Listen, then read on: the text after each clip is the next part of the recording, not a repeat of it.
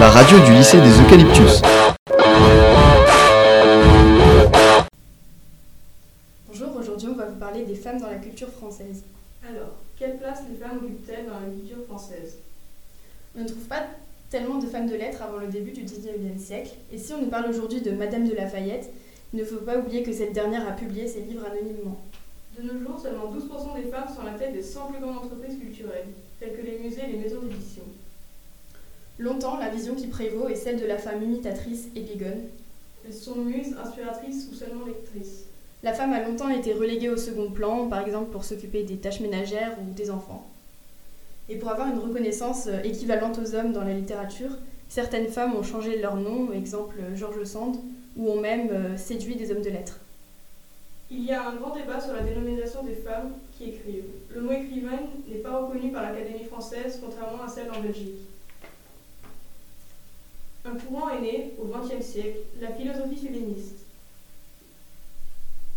La philosophie féministe évoque des notions comme l'égalité civile, l'égalité sociale et l'égalité juridique.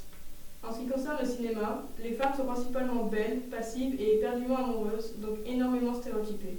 Le gros mouvement d'émancipation de la femme est celui lancé par Brigitte Bardot en 1950. Les femmes sont réduites à une image qui se dessine autour de leur corps. Elles doivent redoubler d'efforts pour se faire une place face aux hommes. De nos jours, le sexisme est encore en vigueur à Hollywood. Par exemple, dans la réalisation, on trouve seulement 7% de femmes. Aujourd'hui, il existe un test, un test de Bechdel.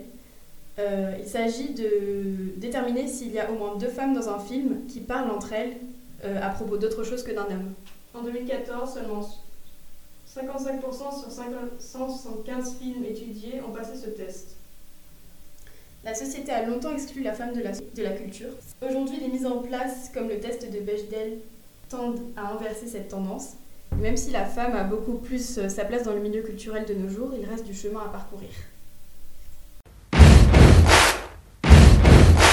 We will, we will wreck you. Radio du lycée des Eucalyptus.